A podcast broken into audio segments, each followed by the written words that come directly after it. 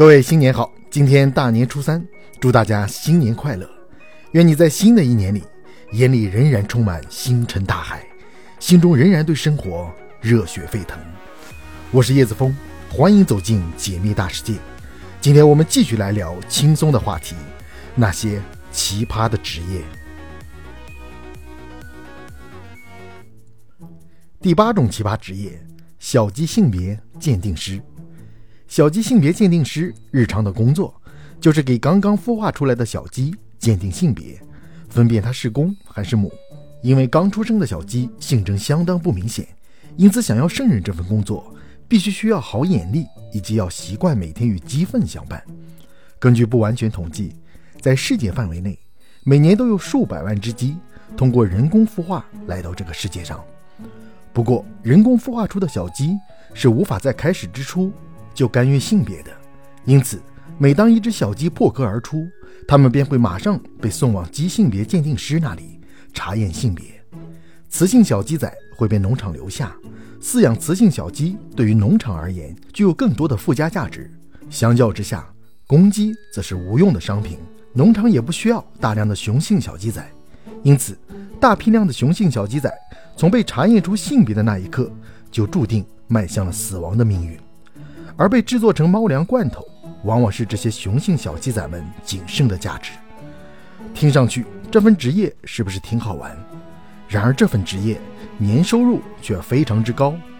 在美国，鸡性别鉴定师的年收入可以达到八万美元；而在日本，鸡性别评估师竟然还需要考试，然后才能拿到这份体面的工作。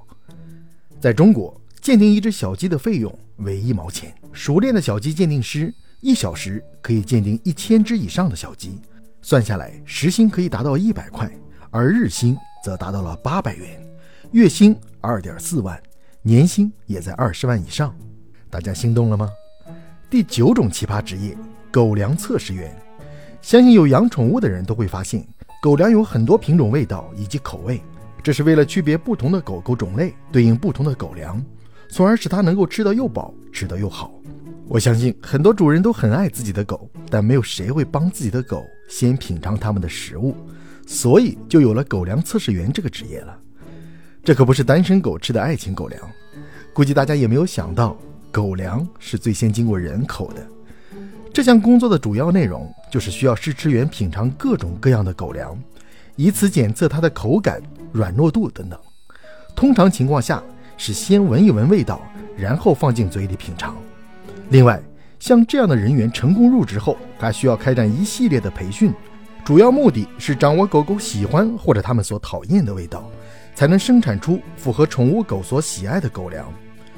说一千道一万，作为狗粮试吃员的唯一宗旨，那就是必须对狗负责，无论是狗的罐头，还是零食以及食物等等所有一切，凡是要进入狗口中的食物，都必须仔细品尝。当然。最无法让人接受的就是每天都必须重复吃这些东西。虽然现在的狗粮无论是在口感还是营养方面都比以前有了很大的提升，然而，即使这样的狗粮再好吃，但毕竟不是给人吃的。有时候在从事这项工作时，或许内心也会感到恶心吧。而且，供应商还会发明一些稀奇古怪的狗粮，无论是磨牙棒、罐头，还是专门给狗食用的饼干，这些。都是需要狗粮试吃员亲自品尝的，并且还需要对它们的口感、味道以及质量进行详细的记录和分析，并对此进行改良。但如果你选出来的产品给狗狗都不吃，那你将会面临失业的风险。所以，能胜任这份工作的人必须要有非常灵敏的味觉。不过，这项职业的薪水绝对有诱惑力。在英国，狗粮试吃员一个月最低能拿到两万英镑。平均工资更是达到了五万英镑，在日本，薪水也非常可观。对于那些刚刚入职的年轻人，薪资每年可以达到三十万人民币。若具有一定的经验，特别是还具有良好的报告撰写能力，那么年薪则高达七十万左右。中国好像没有这样的职业，不过即使有，应该也不会有太高的薪水。第九种奇葩职业叫蚊子研究员。蚊子研究员的工作是把自己的手伸进布满蚊子的密闭容器里，让蚊子来叮咬自己，从而观察记录蚊子在叮咬吸食血液后的反应，供科研使用，比如测验驱蚊产品的有效性或研究蚊子传播的疾病。年薪也相当可观，可以达到三十万元。第十种奇葩职业叫品虾师，对你没听错，就是小龙虾的虾。这可能是美食爱好者梦寐以求的工作。品虾师的任务是品尝并评估小龙虾的品质，包括它的形态、色泽、口感和辣度。不过这工作也不是谁都能胜任的。小龙虾的食量五斤起，能闻出产品的全部配料。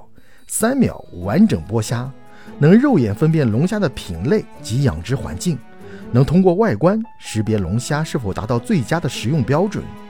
形象好，气质佳，能吃不胖，并且不长痘。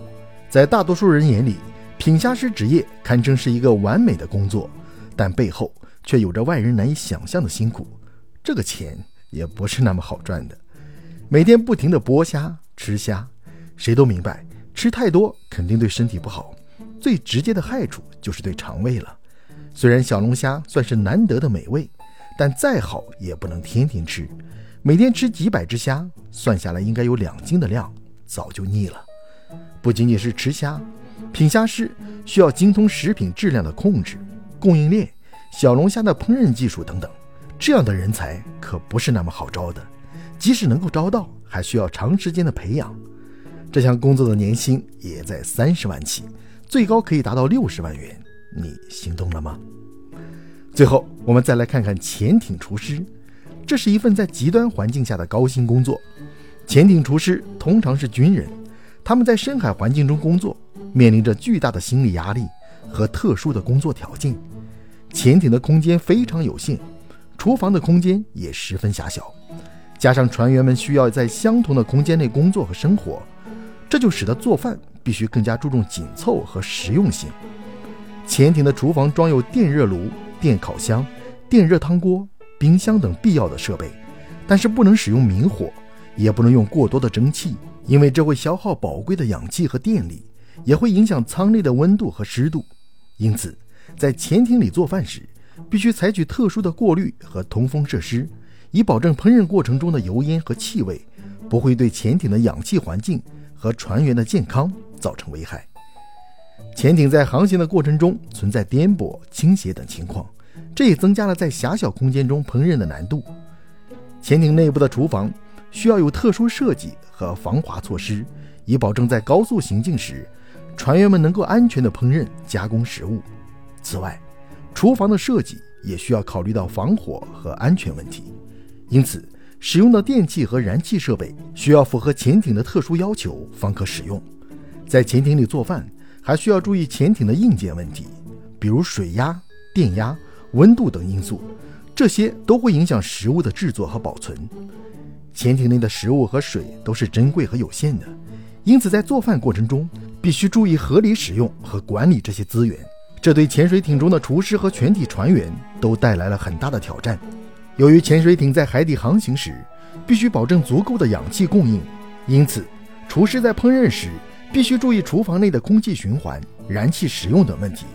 在烹饪过程中产生的气味会占用宝贵的氧气，增加了氧气的消耗。而且，潜水艇内的储存空间有限，食物也必须合理的储存和分配。一般来说，在出海前，潜艇会根据航行时间和人员数量，准备足够的食物和水。这些食物需要按照不同的保质期和储存条件，分别放在冰箱、冷藏柜、储藏室等地方。潜艇内的水也是有限的，除了淡水外，还需要利用海水淡化设备，将海水转化为可饮用的淡水。潜艇内的厨师需要根据食物的储存情况和船员的口味，制定合理的菜单和食谱，以保证船员们能够吃到营养均衡、美味可口的饭菜。在潜艇里做饭不仅是一项技术活，更是一项艺术活。潜艇内的厨师不仅要考虑到潜艇的特殊环境和条件，还要考虑到船员们的心理和情绪。在海底航行三个月的过程中，船员们会面临各种压力和挑战，他们需要有足够的精神力量和信心来完成任务。而在这样的环境下，一顿美味的饭菜就显得尤为重要。它不仅能够满足船员们的胃口，还能够提升他们的士气和团结。因此，在潜艇里做饭时，厨师们会尽量的丰富菜品的种类和颜色，创造出各种美味佳肴。他们还会根据不同的节日和场合，制作一些特色菜肴和甜点，给船员们带来惊喜和温暖。在潜艇里做饭是一项不容易的工作，它需要有高超的技巧、丰富的经验，以及对潜艇和船员们的热爱。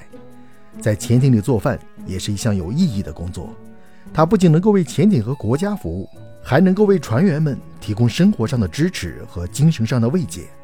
在潜艇里做饭更是一项有风险的工作，它可能会遇到各种危险和困难，比如剁根排骨都有生命危险。为什么呢？因为如果剁排骨时不小心弄伤手指或手掌，血液就会流出来。而在潜艇里，血液是非常难以清理干净的东西，它会污染舱内的空气，并引起细菌滋生，这样就会危及到全体船员的健康和安全。潜艇厨师的年薪高达一百三十万元，以补偿他们在这样严苛的环境下的辛勤工作。好，今天我们就聊到这里，祝福我的每一位听众。早上有人叫你吃饭，晚上有人哄你入睡。Peace。